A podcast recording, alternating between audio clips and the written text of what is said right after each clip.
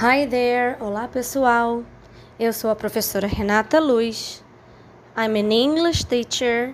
Eu sou professora de inglês da Secretaria de Educação do Estado do Rio de Janeiro. No nosso podcast de hoje, nós vamos falar sobre o imperativo.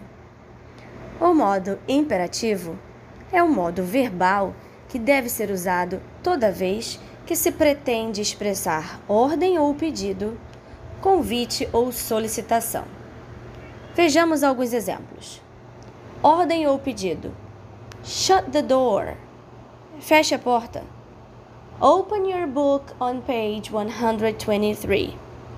Abra seu li livro na página 123. Speak only English during our class.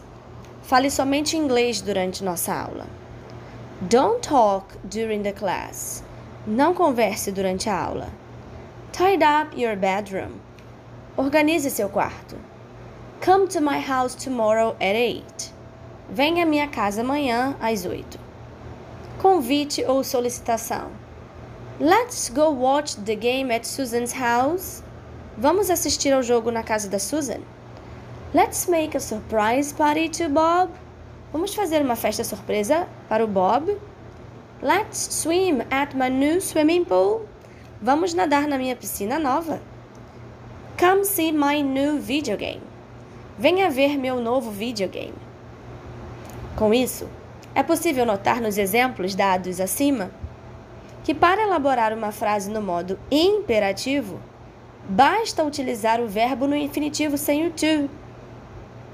Pelos exemplos shut, open, speak, tide, come. Let's go. Let's make. Let's swim. A gente pode observar essas características.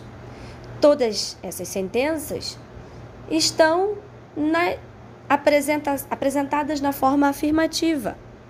O verbo vem, portanto, na maioria das vezes no início da frase.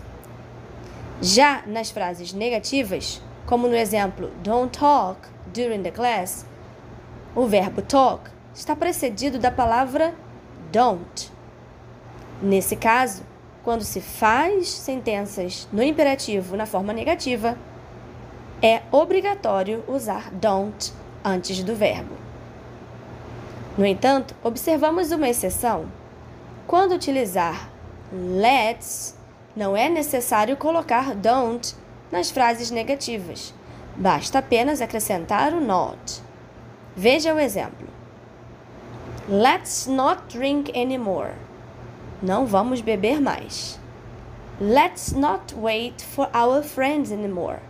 Não vamos mais esperar pelos nossos amigos. Em frases imperativas, o uso do advérbio de frequência always, sempre, e never, nunca, pode ser usado sempre antes do verbo principal. Examples.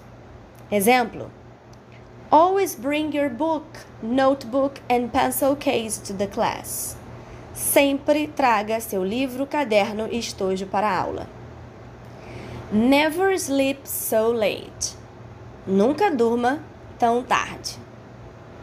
Viu como é fácil reconhecer o modo imperativo? Que tal agora você pensar em algumas ordens, ou pedidos, ou solicitações e escrevê-las em inglês? Bom exercício, não é? Vejo vocês então na próxima aula. See you!